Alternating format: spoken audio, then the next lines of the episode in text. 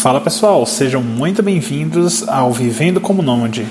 Esse podcast você vai encontrar novidades, notícias e assuntos relacionados a nomadismo digital, viagens e educação. Neste episódio, eu vou conversar com o jornalista e dono do primeiro veículo jornalístico que se dedica totalmente à cobertura dos russos aqui no Brasil, o Diego Bonel. Ele vai compartilhar conosco sobre como é viver em hostel e também vai falar a respeito de suas experiências pessoais nesse estilo de vida escolhido por ele. Além disso, ele vai trazer novidades quentinhas do mundo hosteleiro. Curtiu? Então vem aproveitar esse bate-papo.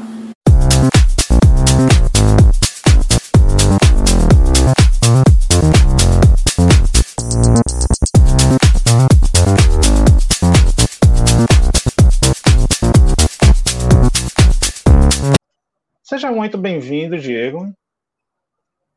Um Olá, prazer estar aqui com você. Obrigado, prazer meu. Obrigado pelo convite, por querer ouvir essas histórias aí de hostel. Ah, eu que agradeço. E queria que você começasse se apresentando um pouco. Por que esse mundo de hostel? Como foi que o hostel entrou na sua vida? Apresenta um pouquinho pra gente, por favor. Nossa. Então, vamos lá. É... Eu, na verdade, conheci hostel em 2008 quando eu estava fazendo intercâmbio, eu já tinha ouvido falar, eu lembro quando eu era mais novo, adolescente, assim, querendo começar a viajar, ficando adulto, é, dos hostels na época que eram os albergues da juventude, que ainda existem, que são né, a RAI, a Hostel International, é, mas eu não tinha ideia do que era, era albergue da juventude, tinha que ser estudante, tinha que ser jovem, o que era ser jovem, eu não, não entendia. Aí, enfim, fui fazer um intercâmbio em 2008 é, e aí, lá na Europa é muito comum e precisei ficar num hostel entre a mudança de casa, entre uma casa e outra. Não foi uma experiência legal. Então, assim, quem me vê hoje de. Em, é verdade, quem me vê hoje em hostel, falando de hostel, fala, nossa, desde o começo foi legal. Não, não foi legal. A primeira experiência não foi legal. Então já aproveita é, e conta mas... pra gente o porquê. então, eu tava um pouco na verdade, era um momento muito estranho, porque eu estava eu tava num país diferente, é, sem casa, por uns quatro dias, por um erro de cálculo meu, óbvio, é, de mudança. Então, eu aluguei uma casa e saí da minha e fiquei sem casa. Falei, caraca, não vou ficar na casa de ninguém, vou para um hostel.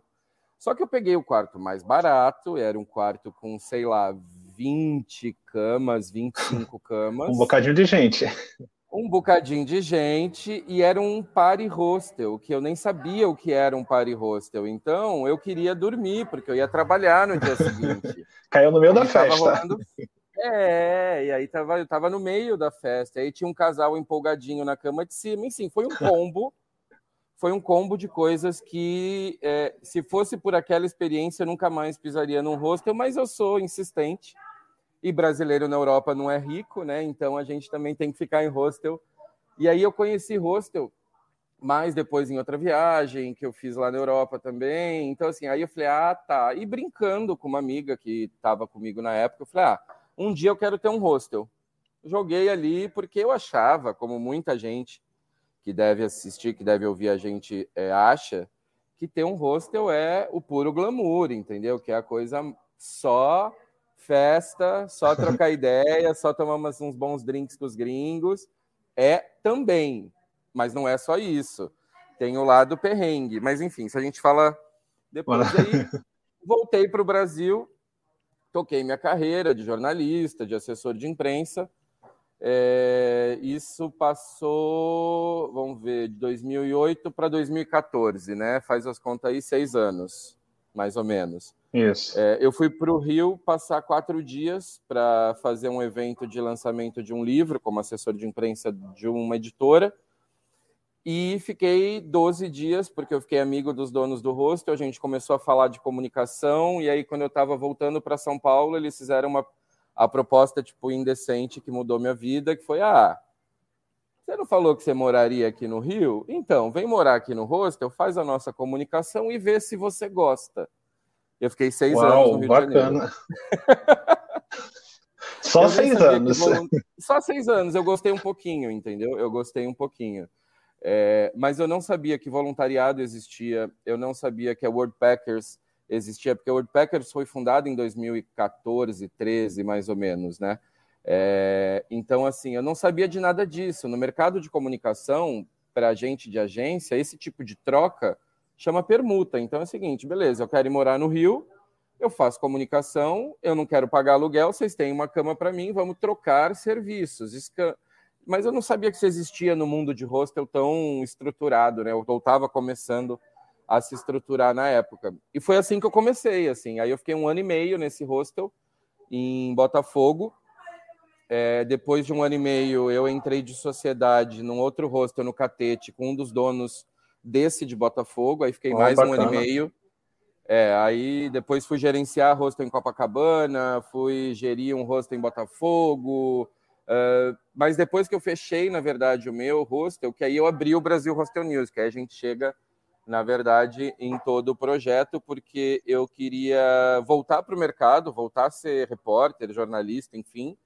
Mas eu percebi que uma vez dentro de um rosto eu não consegui mais, eu não, eu não ia conseguir mais voltar para o escritório, para a agência, para a redação formal, entendeu? Aquela coisa. Tanto que eu estou aqui trabalhando, eu estou no bar do rosto. A galera está tomando café da manhã ali, ó. Bacana. Ali. eu estou na área de café da manhã aqui do hostel. E falei, ah, vou abrir o Brasil Hostel News, porque não tinha nada é, que falasse de hostel, que abordasse o mercado de hostel da maneira como eu acho que ele merece ser abordado. Né? E aí tudo aconteceu. Aí, assim, aí, enfim, basicamente é isso.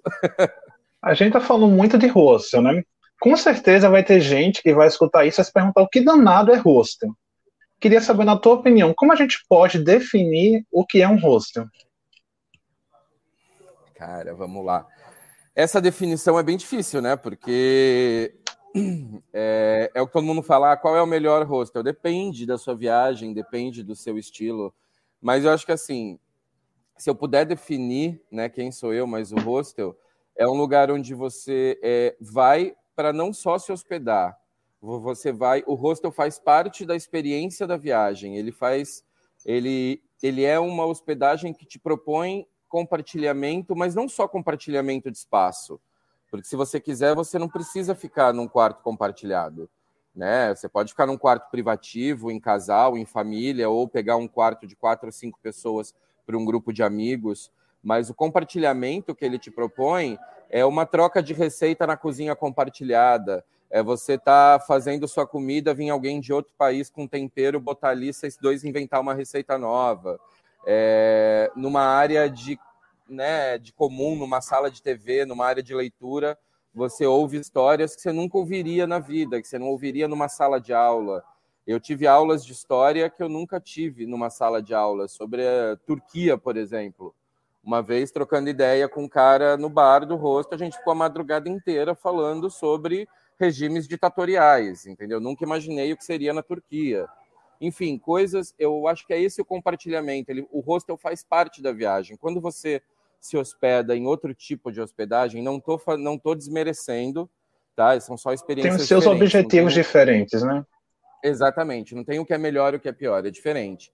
Quando você se hospeda numa hospedagem tradicional, você se hospeda os funcionários estão te servindo, eles estão muito mais distantes de você. É, num hostel, o recepcionista vai sentar contigo, abrir uma latinha de cerveja, abrir o mapa da cidade e falar: cara, ó, aqui é roubada, aqui é legal, entendeu? Aqui você vai comer mais barato, aqui você vai, aqui tem mais, sei lá, a noite é mais legal, aqui os locais vão, aqui é pega turista. Enfim, é uma outra relação que você tem com a pessoa e que você tem com o lugar. Acho que foi uma definição um pouco longa, mas é que é muito difícil, né? Fechar é a caixinha do que é um hostel, né? Muita gente tem a ideia que hostel é uma segunda classe de hospedagem. O que é que você me diz sobre isso? Eu dou risada, cara. Eu, eu, eu na verdade, eu dou risada, porque assim, jamais, entendeu? Jamais. Eu, eu costumeiramente eu vejo em matérias, e isso foi também por conta disso que eu pensei no Brasil Hostel News, né, um pouco por conta disso, é sempre assim, ah, os turistas, é, desde resorts até hostels. É, por que fazer essa separação? Desculpa. É, é, classe social, é boa educação, é ticket médio de consumo na cidade. É, teve, inclusive, uma discussão uma vez, quando o Grupo Accor é, anunciou que ia lançar o Joy Joy, né, que está atrasado, enfim, vai ser lá no Largo do Boticário, no Rio de Janeiro, eles compraram, eu sei que o investimento inicial era de 50 milhões, já está em 60 milhões, a obra está um pouco atrasada ali no Largo do Boticário. É, quando eles anunciaram, eu não lembro quem foi, foi, se foi de uma associação de hotéis, se foi de um sindicato de hotéis, não vou lembrar agora, por isso não vou afirmar. É, falou categoricamente numa entrevista ao Anselmo Góes do Globo. É, eu acho que não era o tipo de turismo que um grupo como a Cor deveria investir no Rio de Janeiro. O Rio de Janeiro precisa de um turismo, é, de um turista que gaste mais. É, e é um desconhecimento do mercado de hostel tão grande, ou na verdade é também um protecionismo ao seu estilo de hospedagem, enfim, não sei qual foi a intenção dessa pessoa falar isso. Porque muito se engana quem acha que hostel é coisa de pobre. Né? Muita gente acha isso é, muito, muito erroneamente, porque eu já conheci gente de todas as profissões, eu já conheci gente muito, muito rica, brasileiros, europeus, latino-americanos, né, hispânicos, é, de tudo, de tudo dentro de hostel. Então, é, tem que rever isso, sabe? Não é, não é segunda classe, é uma experiência diferente. Uma vez eu recebi uma ligação, viu? Me interrompa porque eu falo demais. Não, tá é... tá tranquilo, o papo tá de boa. Eu recebi uma ligação quando eu gerenciava um hostel em, em, Copacabana e ele tinha um quarto, é o Bambu Hostel. Ele, tinha um, ele tem um quarto, na verdade, que é, tem uma parede de vidro para pedra. Cara, uma vista, um quarto bonito, com uma sacada, uma rede, com vista para o bar, vista para a piscina, um baita de um quarto, é, dentro de um hostel legal, no meio de Copacabana, com uma baita experiência, e ele era o mesmo preço de um quarto de um Airbnb. E aí a pessoa que me ligou falou: ah, mas esse preço eu pego um Airbnb. Eu falei, mas é, não, é, não é comparação, não dá para comparar maçã com banana. Né? O Airbnb você vai entrar, vai pegar a chave e vai ficar lá trancadinho no seu apartamento. Isso. No hostel você tem recepção, segurança, bar, comida, é, gente, vibe do mundo. Você tem toda uma experiência agregada que você também paga por isso. Então, é, não, não tem segunda classe, menor classe, maior classe. Eu acho que para mim é é uma experiência diferente. É isso. E você falou agora há pouco que está, acredito que seja isso, ainda mora em hostel. Desde Bom, que você saiu, entrou no hostel a primeira vez, lá para começar a morar, tá até hoje. É isso? É. é Muito é, bacana. É. E eu quero saber Faz uma coisa. Anos. Como, é, como foram esses sete anos? Como tem sido hoje? Quais as expectativas? É o que você quer lá pelo resto da vida? O que, é que você pensa desse estilo de vida? É, então, tenho acho que duas coisas, né? Hoje, por exemplo, hoje eu fico mais em quarto privativo, né? Eu já sou, né? Já tô cansado. Então, assim, vou subir no beliche. Não, mas assim, eu vou. Agora, eu estava em São Paulo, passei uma noite numa de casa lá no hostel lá na Vila Madalena. Era só para passar a noite que eu tinha que vir aqui para Maresias no dia seguinte. Eu falei, ah, não vou pegar um quarto privativo, pô, de bobeira. É só uma noite. Eu sei que eu vou ficar tomando uma cerveja no bar até umas 11 horas, vou acordar, tipo, cedo, né? Não tem nesse. Durmo no beliche tranquilamente, mas para passar tempos, igual aqui em Maresias, eu tô há cinco, seis meses, né? Então, assim, aí eu preciso de um quarto privativo, até porque eu trabalho à noite, eu fico escrevendo, é, enfim, tenho a minha privacidade, já não sou mais um menininho de 20 anos, entendeu? Nem de 30, quase de 40. Então, é, quase 40, ano que vem é 40. Mas foram, assim, se eu era uma pessoa que. Eu morei sozinho desde muito cedo, né? Eu saí de casa com 17 anos para fazer faculdade, fui morar sozinho e fui pingando, me jogando no mundo. Não é, não é, não é só esses últimos sete anos que eu moro pingando. Eu tenho um amigo do intercâmbio que ele fala que eu, eu tenho um talento para homeless, assim, eu, eu tenho um talento para não ter CEP. É, faz muitos mesmo no já intercâmbio eu mudei sangue, de casa né? já tá no sangue eu mudei de casa quatro vezes durante um ano no intercâmbio então assim eu gosto desse tuf, de ir para lá e para cá é, mas eu era muito muito fechado de certa forma no meu eu tinha que ter a minha casa minha cozinha minha e eu fui me desprendendo do meu, meu, meu, meu, e, e assim, é claro, é, algumas coisas de privacidade, meu banheiro, É, mas também não ter um banheiro é, e ter um banheiro compartilhado também não é o fim do mundo, sabe? Eu acho que as pessoas elas começam a criar muitas barreiras já, não, não vou dividir banheiro, porque, cara, você nunca foi numa academia, num vestiário, numa escola, é, sei lá, na faculdade, você, você, tinha o seu banheiro próprio na faculdade. Entendeu? Pois é, é, sempre a gente divide, né? Por que não dividir no rosto, né? Por que não, exatamente. Então, assim, as pessoas vão criando barreiras, né? E esses anos de hostel me fizeram abrir a cabeça, me fizeram eu acho que foi um PhD em tolerância, principalmente, é, de lidar com situações, porque é uma coisa quando você vai num hostel e você fica quatro dias, você fica uma semana, é, e outra coisa é você morar. Então tem dia, e, e o hostel tem uma energia, é muito doida, assim, é, dependendo dos hóspedes, dependendo da semana, de como está a energia do hóspede, fica a energia do, do staff, a energia de quem trabalha. É, é, é uma oscilação muito. É um lugar forte. que passa muitas energias, verdade. Muita, muita, muito, o tempo inteiro. Então, eu aprendi a me blindar, de certa forma também, porque no começo eu adotei muita gente. Eu tenho, eu tenho um rolê de adotar pessoas, às vezes. E um para-raio de maluco também muito bom, assim. Os malucos chegam em mim brabo. É, é, não, eu não posso criar contato visual. Criei contato visual, ele vem para cima de Já... mim. Fato, fato, fato. Então, assim, eu, eu me deixei, mas isso é normal, assim. Eu hoje tenho muitos filhos que eu falo que são no mercado de hostel, são voluntários que passaram por mim, pessoas viajantes que eu encontrei, que, enfim, por eu ser mais velho, às vezes acabaram me, me, me pegando de, de conselheiro. E assim, isso é muito legal, assim, isso é muito legal. Tem gente no Brasil inteiro que acaba falando até hoje. Mas, e eu falo para essa galera, cuidado, assim, sabe? Cuidado porque a gente entra num rolê de ter zero privacidade no rosto, mas tem coisas que a gente precisa manter pra gente, entendeu? Tem coisas, não é, não é falar, pô, eu falo besteira, falo baixaria, é, mas da minha vida, algumas coisas são minhas. Tem que isso, tem que ficar guardada com a gente, né? É, então assim, eu fui aprendendo até onde eu divido no hostel também. E, e dá para ter limite, dá para você impor limite, entendeu? Até aqui eu, de, eu deixo você ir, daqui para cá, meu amigo, aqui para cá é outra história. Mesmo num quarto compartilhado, mesmo morando numa coisa, num, num lugar compartilhado, é, você tem que aprender a se impor. Eu acho que esses sete anos me ensinaram muito, assim fiz muita coisa errada que eu não faria uhum. de novo porque não teria saúde. Por exemplo, eu fui dono do hostel e eu morava no quarto compartilhado com os hóspedes. Meu hostel Caramba! Pequeno, então, é, não, sem, sem noção. Sem noção. Eu fiquei maluco. Eu acredito. É... Meu rosto era muito pequeno, então é, ele tinha 40 camas. Então eu falava, ó, a minha cama nunca está no sistema, então as minhas roupas ficavam no armário, no estoque, minhas coisas, e eu saía para fazer minhas coisas, tal, não sei o quê, e quando eu voltava, os voluntários, os funcionários falavam, ó, sua cama agora está no quarto 9.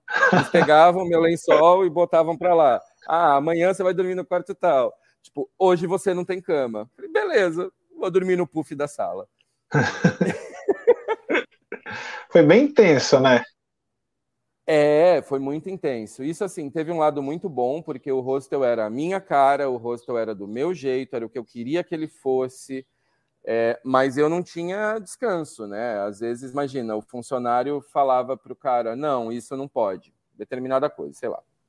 Aí ele ia lá onde eu estava dormindo, me cutucava, tipo, Bonel, então, sete horas da manhã, eu tinha ido dormir às três, entendeu? Então é, não, então não é legal, não é legal. Mas uhum. foi bom por um tempo. Foi bom por um tempo. Então, muita história, muita história nesses sete anos. Eu acredito.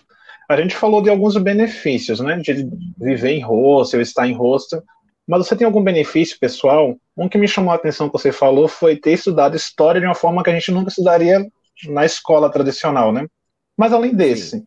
sei lá, aprender um idioma, algo mais, o que, é que você me diz sobre isso? Eu aprendi a falar espanhol assim, aprendi a falar e hoje falo fluente com sotaque de argentino. Esse é o porém. de portenho. Cholo como um portenho de merda. Cholo como um boludo, boludo.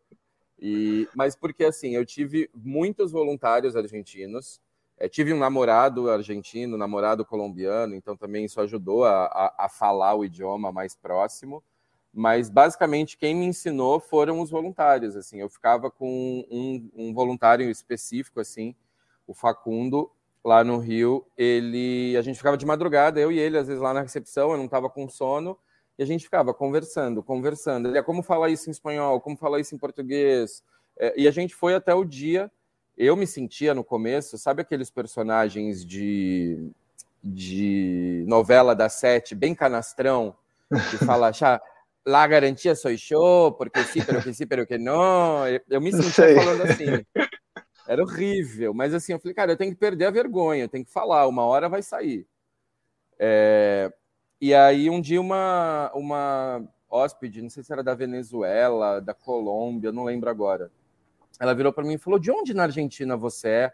Que eu não estou entendendo o seu sotaque. Eu estou tentando entender de que região você é. Eu falei: é, São Paulo mesmo, moça. Aqui, ó.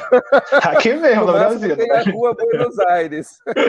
Nossa, a Praça Buenos Aires ali em Genópolis, assim, entendeu? É no máximo. Aí ela, não, porque você... aí que eu entendi, estou falando espanhol. Mas isso dentro de rosto, entendeu? Sem nunca ter tido uma aula. É, Caramba, que bacana. criando, é, foram, foram três anos, sei lá, uns três anos, quatro anos para eu falar, olha, falo espanhol. É, se eu tivesse me esforçado, talvez estudado, é, mas esse mesmo voluntário que me ensinou o espanhol e que aprendeu português também muito bem, muito rápido, ele aprendeu inglês em seis meses no hostel. Ele Uau. ficava estudando à noite, quando eu não, não ficava atrapalhando ele, ele ficava estudando à noite, quando não tinha nada no rosto acontecendo, inglês, gostava muito de música, então ele ficava ouvindo música e escrevendo, e ele aprend... e com os hóspedes praticando, praticando. Até um dia que ele voltou da Lapa, feliz da vida, que ele tinha conhecido uma menina e tinha trocado ideia com ela em inglês. Ele nem tinha. Ganhou o dia. Nada, entendeu? Mas ele ganhou o dia que ele conseguiu trocar ideia com a menina em inglês. Isso é muito legal, assim. Eu vi muito disso acontecendo. Ah, bacana a gente também falou o seguinte: você é jornalista e a gente está falando sobre o seu amor pelo mundo hosteleiro. Acredito que foi com essa junção que surgiu o Brasil Hostel News. News, é verdade? Na verdade, Fala quando um eu fechei meu hostel. Ah. Fala um pouquinho sobre esse projeto para gente, por favor. Tá, é, na verdade, assim, quando eu fechei meu hostel, eu não queria abandonar o mercado de hostel, assim, é uma é um setor que eu acho que para viajar, para o viajante, ele é uma coisa única, é, todo mundo tinha que experimentar. E para quem trabalha nele, para quem está envolvido, é, é muito gostoso, porque assim, a gente trabalha de bermuda, a gente trabalha de chinelo, a gente trabalha com amigos, a gente, o nosso concorrente, quando, quando né, no caso eu não sou mais dono de hostel, mas enfim, o seu concorrente, dono de hostel, é, é o amigo que você chama para tomar cerveja no seu bar porque você sabe que você não precisa de todos os turistas da cidade, você precisa de 50 e ele precisa de mais 50. E tá todo mundo feliz se tiver os dois cheios, entendeu? Não é uma uhum. Não é um mercado violento, agressivo. Claro, tem to, tudo como todos os mercados, tem problema, mas é muito gostoso de lidar com ele. E aí, quando eu me vi fechando o rosto, eu falei, tá, e agora? Aí vamos voltar para o mercado de trabalho, que eu sei fazer, que eu faço há 20 anos, jornalismo por que, que eu não junto os dois? Foi exatamente isso, juntar duas coisas que eu mais gosto de falar sobre, de viver de, vamos dizer assim, né? Hostel e jornalismo. E começou, na verdade, porque o que, que eu percebi quando eu era dono de hostel? É, mesmo sendo uma pessoa de comunicação, eu não conseguia, é, sem ter uma equipe, sem ter grana para pagar, produzir conteúdo legal para as minhas próprias redes, para as minhas próprias divulgações. É, então, inicialmente, o Brasil Hostel News surgiu como uma ideia de assim: eu vou escrever artigos bem leves sobre hostel, sobre usabilidade, sobre o que é, como faz, onde vive, o que come, como se reproduz, sabe essa história? É, e para os hostels mesmos terem mesmo terem é, conteúdo para compartilhar, enfim, e aí eu vejo como isso vai se desenvolver. Foi essa a ideia inicial. Eu não tinha na cabeça 100% é, ainda do que, poderia vir a se tornar o Brasil Hostel News. Beleza, lancei para o mercado.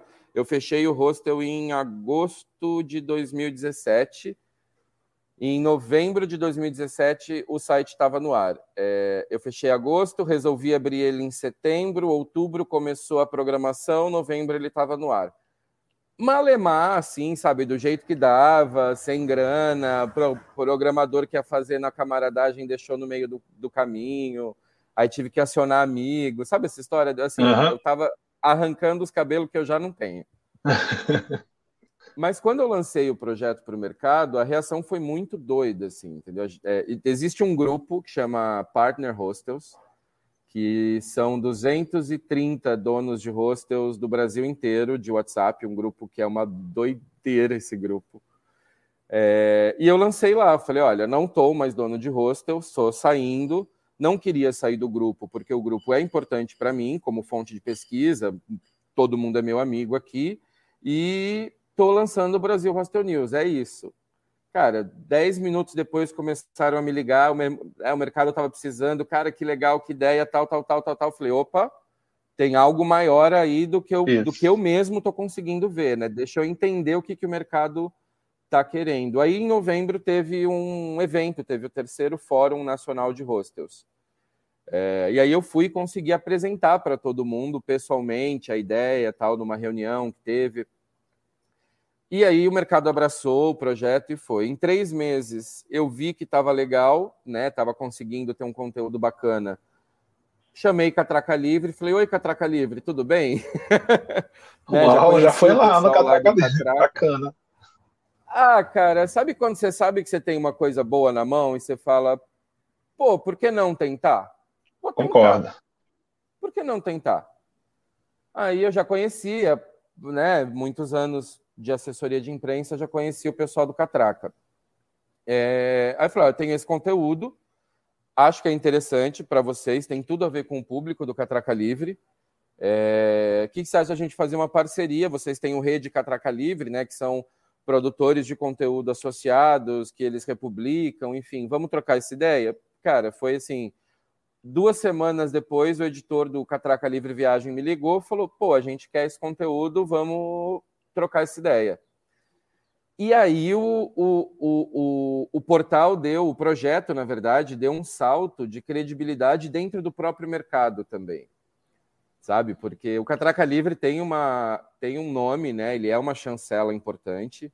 Uhum. E, e para os donos de hostel, eles conheciam o Bonel, dono de hostel. De repente o Bonel vira e fala que é jornalista, mas o Bonel já é jornalista há 15 anos, entendeu? Não comecei ontem. Uhum. E eles só foram entender o que estava acontecendo, começar a entender, quando começaram a sair os textos no Catraca Livre. Falaram: opa, peraí, então tem algo aí também. E aí o mercado foi abraçando a ideia. Bom, é, foi indo, veio a pandemia. Quando a gente estava, a gente, eu ia começar, eu tinha começado a questão do, da monetização, porque esse período todo foram dois anos sem ganhar um real, tá? Foi, eu, eu, eu Aí eu resolvi fazer trabalhos paralelos, aí fui gerenciar hostel, aí fui, enfim, fazer consultoria de comunicação, assessoria de imprensa aqui e ali, mantendo o projeto ali, infelizmente, às vezes em segundo plano, porque grana, né? Quem paga boleto uhum. às vezes tem prioridade, tem que ser assim, não tem outro jeito. É, mas ele estava ali, vivo e dando assim, oito aqui de vez em quando, sabe? Oito aqui, não esquece de mim. Não esquece de mim. Não esquece de mim, é. Na um pouquinho antes da pandemia, eu estava de sociedade fazendo gestão de um hostel em Botafogo com um grande amigo. E aí eu falei para ele, cara, vou sair e vou tocar só o Brasil Hostel News, tá legal, lancei o financiamento coletivo, o mercado tá abraçando, tinha chegado num valor que já dava para falar, ó, beleza, de, de, patrocínio, né, de apoio. É, beleza, saí, cubro contigo o carnaval no Rio de Janeiro, que não vou deixar meu amigo no carnaval na mão, no hostel, e depois eu saio. Saí, falei, ah, vou dar uma volta, conhecer o mercado de Niterói, que eu não tinha ficado nos hostels de Niterói, que é uma cidade incrível. Fui para Niterói. Ah, vou para a Zona Oeste. Depois de duas semanas em Niterói, fui para Barra, ia conhecer os rostos ali, Barra, Lagoa, os, é, Lagoa não, é, Macumba, Macumbinha. Cheguei dia 15 de março, começou a pandemia. Né? E aí foi o desespero. E agora, assim, né? É, porque como eu sou uma pessoa responsável, eu sou uma pessoa que entendo a ciência, eu sou uma pessoa que respeito as regras sanitárias, né? Então, assim, é, e sou um jornalista responsável. Tenho um nome, não sou famoso, mas tenho um nome. Sim, que eu tem um nome para zelar, né? né? Exatamente. Então, o que, que eu vou falar de turismo no meio de uma pandemia, onde não se pode falar de turismo, onde não é responsável falar, viaja aí, entendeu? Uhum. E eu vendo influencers, é, eu nunca me considerei um influencer, eu sou repórter, num, brinco de Instagram às vezes, às vezes falo, ai meu Deus, que ridículo esse tiozinho fazendo. Mas influencia que... muita gente, sim. Já vi muito é... vídeo seu, já me influenciou pra caramba. Então, pode ser, com esse sentido, sim, isso, é, isso é legal. Mas influencer no sentido que a gente agora está vendo, não. Mas, mas isso é uma outra, é uma outra conversa. mas eu vi muita gente de internet nem aí, entendeu? Que país está aberto, vou lá fazer um Reels. Eu falava, caraca, gente, não é possível. Beleza, vou passar fome, vou voltar para casa dos meus. Passar fome não, não, não vou, graças a Deus, tenho uma família, uma base mínima para isso, mas é, mas eu não vou fazer isso, entendeu? Eu não, eu não vou.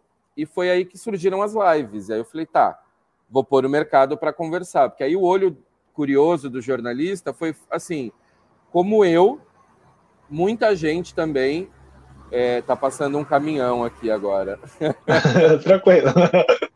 Como eu, muita gente também deve ter sido pego de mochila nas costas em hostel. Deixa eu trocar ideia com essa galera, entendeu? Aí foi isso, foi assim, eu tô o Beach House lá no Rio de Janeiro, na Ilha da Juguaia, me, me falou: não, fica aqui, não se preocupa, você é da casa. Ainda me contrataram para eu ajudar no, no rolê de comunicação, entendeu? Então, ah, assim, Leandro, o, Leandro, o Leandro foi super parceiro comigo nesse período. Eu podia ter voltado para minha casa, tal, mas eu também não queria. Eu queria viver essa experiência da pandemia no hostel, ver como era, sabe? É meio, uhum. meio, meio jornalista de guerra, porque a gente meio que entrou numa guerra, né? Foi meio uma doideira.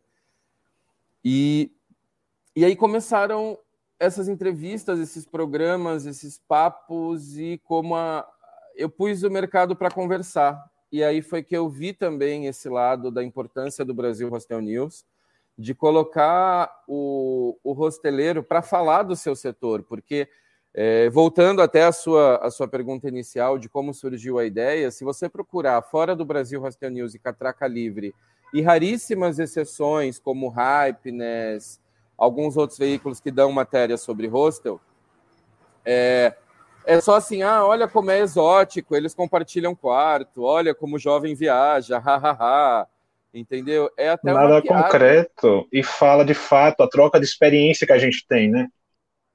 E é um mercado, entendeu? São empresários, são pessoas que pagam imposto, que contratam pessoas, que não conseguiram financiamento na pandemia, que tiveram que fechar, não conseguiram renegociar aluguel. Então, é, eu fui olhar por esse lado. E aí eles começaram também a entender a importância de ter um jornalista é, olhando para o setor com um olhar jornalístico para repercutir o que está acontecendo no, no, no, mercado de turismo com um recorte de hostel. Eu pego a notícia do turismo, eu pego o que está acontecendo no turismo e ponho a lupa sobre o mercado de hostel, entendeu?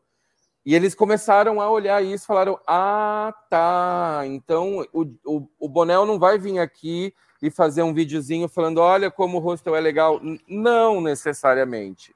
Às vezes vou, porque eu, sei lá, deu vontade. Mas não é isso. Mas não é só isso, não é né? Existe algo não é muito é maior. Isso. É, é. E agora eles estão entendendo. Eu acho que a, a, própria ação, já até entrando no assunto que você falou que ia tocar, então já vou até atropelar um pouquinho. Mas a ação da vacinação foi, foi meio que a coroação disso, entendeu? Eles entenderam que é, com uma boa pauta na mão, com um bom volume de hostels juntos que justifiquem eu consigo um barulho na imprensa muito grande, não só no Brasil, Hostel News e Catraca Livre. Entendeu? Eu, aí eu faço um trabalho diferente de assessoria de imprensa para o setor, que é um trabalho, na verdade, voluntário, né? Vamos dizer assim, é uma coisa que eu faço porque eu acredito que quanto mais o setor for conhecido, quanto mais a imprensa tradicional tirar essa, essa cortininha de fumaça de só uma coisinha divertida e falar dos hostels, melhor vai ser para mim também, né? Como alguém que vive do setor. Então, eu faço esse monte de coisa junto. Isso é o Brasil Hostel News. Né? E aproveitando, a gente já citou aí o projeto, acho que é vacina no braço, mochila nas costas, mochila não é isso? Fala um pouquinho como foi a experiência. Cara, foi muito legal, assim. Eu estava já há algum tempo, já os donos de hostel mesmo já me falavam: ah, você tem que lançar uma coisa para juntar os hostels. Ah, o Brasil Hostel News tem que. Porque, como eu não sou um hostel, é muito mais. Eu estou distanciado, né? Então, eu, eu consigo que várias pessoas se, se, se juntem a mim, e não é um hostel promovendo algo, é alguém de fora, que faz parte do trade, claro, promovendo algo. E eu já estava algum tempo tentando pensar em alguma coisa. E aí, o Tetris Hostel lá de Foz do Iguaçu. Foz do Iguaçu, inclusive vou para ele mês que vem, hein? Ah, é? É, ficar ah, voluntariado lá. queridos demais. O Rico e a Karen são dois queridos, são os sócios. Tem o Ralph também é, que eu não conheço tanto, mas já entrevistei também. E eles lançaram é, desconto para vacina. E eu tava numa madrugada aqui em Maresias, insônia, assim, tipo, cara, eu preciso pensar em alguma coisa. Sabe aquela madrugada de, acho que era de quinta para sexta, ou sexta para sábado, não sei agora, acho que era quinta para sexta. E falei, caraca, vou dar a nota do, do Tetris. Peguei a notinha, pá, escrevi, publiquei, deu uma baita repercussão. Eu falei, tá aí, tá aí a campanha. Pronto. Aí também, numa outra madrugada, aí chamei o, o, o, Rico, que é um dos sócios lá, conversei com ele, falei, amigo, é o seguinte, ó, adorei sua ideia, a nota deu uma baita repercussão, e ele falou, o que, que você acha do mercado inteiro? E antes de eu sugerir ao mercado, ele foi no grupo lá, aquele grupo que é tiro, porrada e bomba, e falou: Ó, oh, gente, o Brasil Hostel News vai lançar ação assim, assim. Ele me jogou. Ele Já falou, deu os spoilers. É, ele falou, e já avisei todo mundo. Eu falei, oh, agora não tem jeito, né?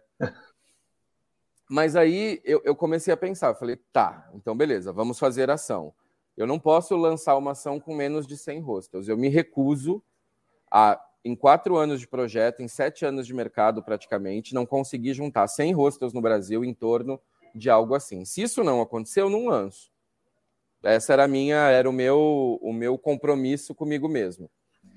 Aí comecei a falar com a galera. De primeira já foram, sei lá, 65 hostels que falaram: vou, vou, vou, vou, vou, vou, vou. Falei, logo de primeira, não, 65. Tá legal. Falei: ó, então, ok, falta aí 35 para a gente ir no convencimento. E a minha preocupação era também não impor algo, porque eu sei que cada hostel tem uma realidade, né?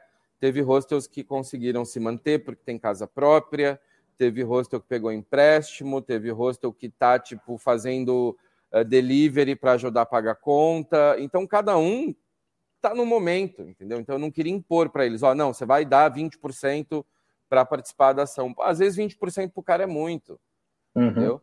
Então o que, que eu falei? Eu falei, ó, cada um crie, é, deu um trabalho absurdo, né? Mas enfim, cada um crie o que puder de desconto, vantagem, um drink, um, sei lá, uma, uma, uma experiência diferente que você pode dar, que às vezes não vai te dar custo, mas vai dar um benefício para o hóspede, entendeu? Eu, e eu fui nesse nessa conversa com os donos de hostel, e eles entenderam, isso foi muito legal.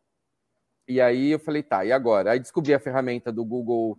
Descobri não, né? A, a mulherada hosteleira que já tinha feito isso no começo do ano, do mapa interativo do Google Maps com os hostels que são geridos por mulheres, eu fui lá e, tem, e, aprendi a usar a mesma ferramenta. Até brinquei com a Camila, que é do Local Hostel de Manaus. Falei, ó, copiei tua ideia. Ela falou, cara, não, usa, que ferramenta incrível, é muito legal, porque você cria um mapa específico seu, né? Então eu criei o mapa vacina na mochila e, e dividi os hostels por região. Eu queria dividir por estado, mas a ferramenta não permite tantas divisões. Então eu tive que dividir por região.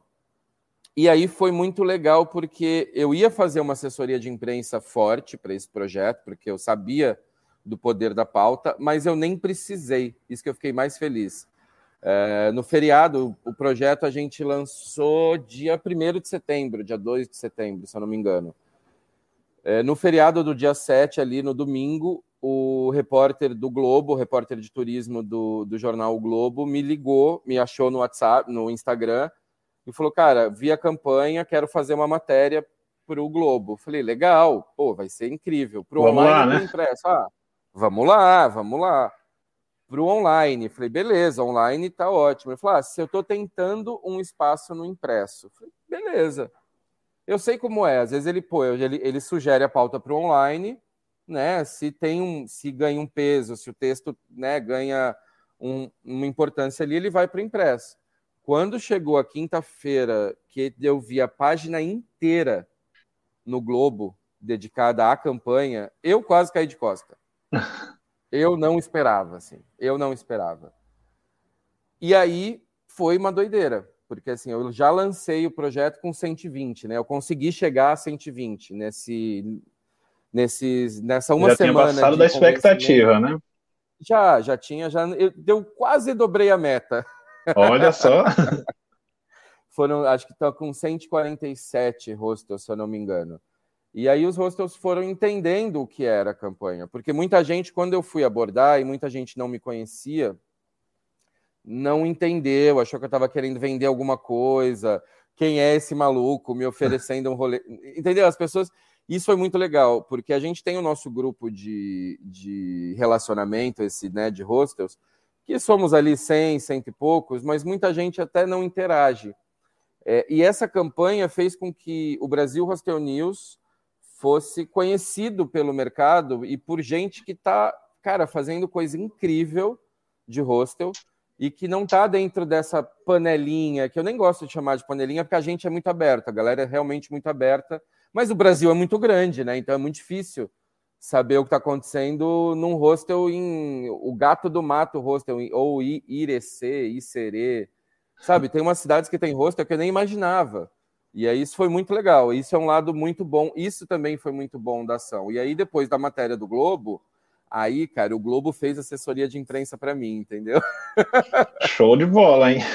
Aí as TVs começaram a ligar, os outros jornais começaram a publicar, os próprios hostels, isso também foi muito legal não tirar esse mérito. Hostel de Gramado, hostel de Alagoas, é, eles têm contatos na imprensa local e foram procurar a imprensa local também, porque é impossível fazer isso eu sozinho fazer nacionalmente, né? Eu teria que ter uma estrutura e fazer isso só isso, né?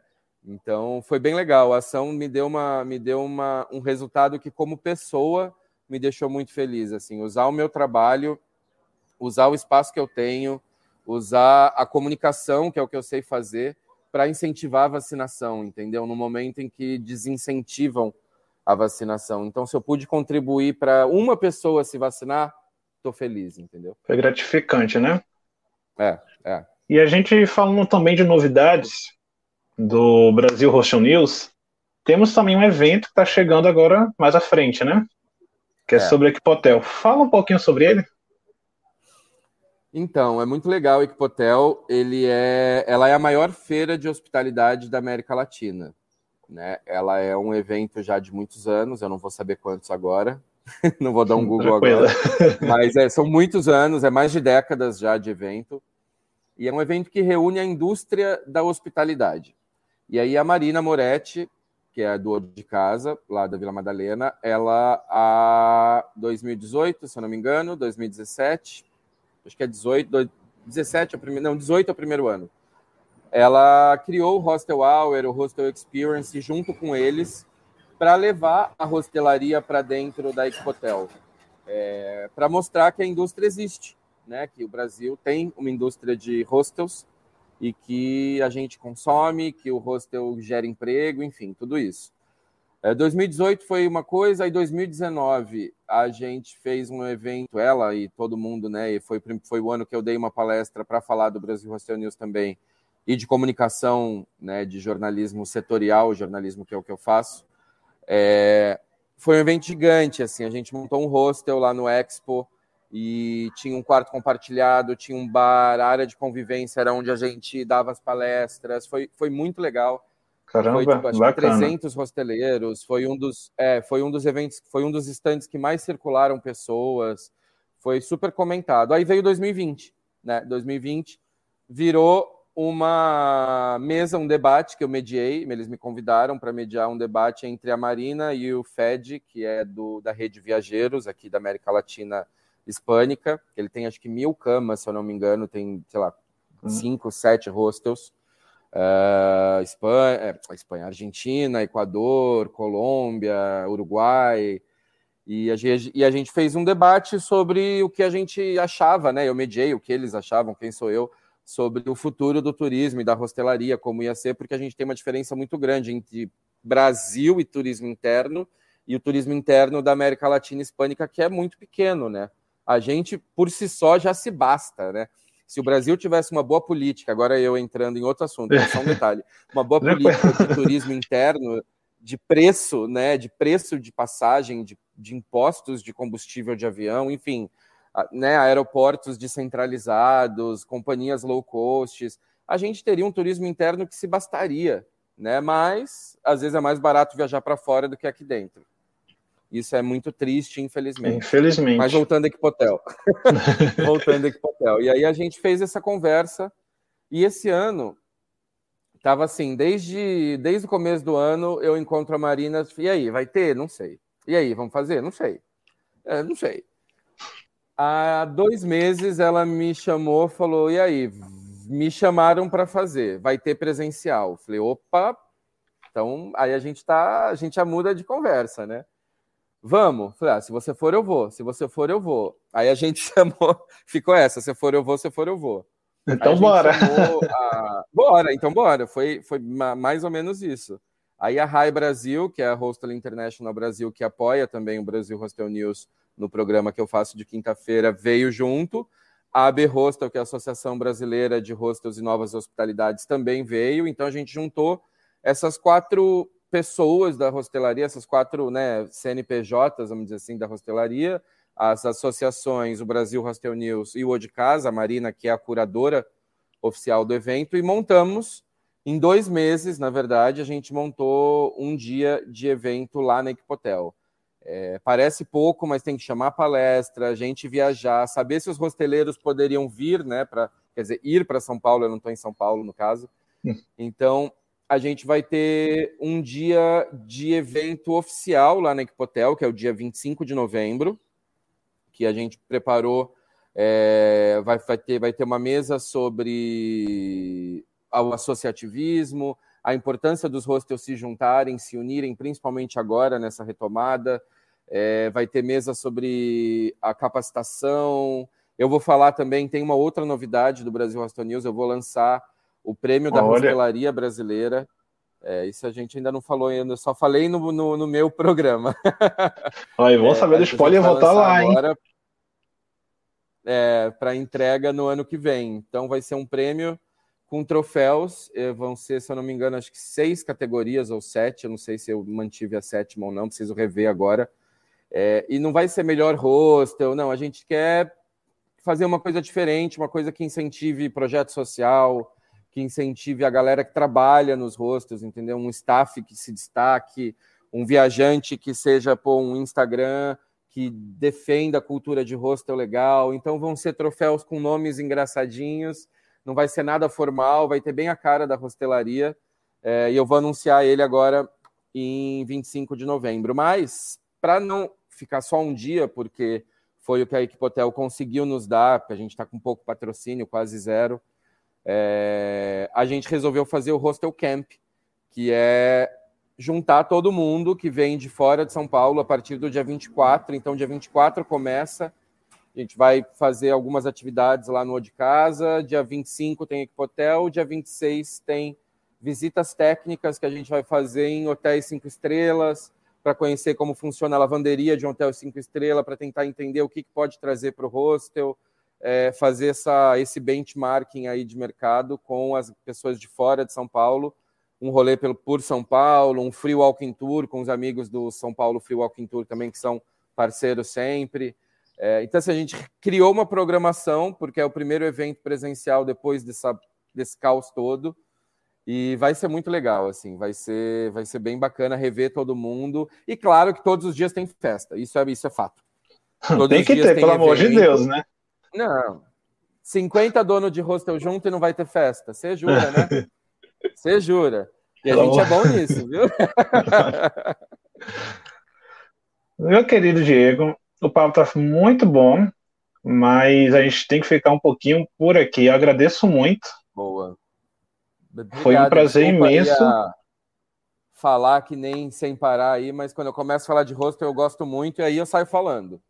Nada, eu que agradeço. Foi muito bom saber um pouco da sua vida, sua caminhada pela, pelos hostels e como você está inserido também no mercado hosteleiro. Admiro muito você, meu querido. Espero aí estar junto, aprender um bocado com você. E muito obrigado de coração.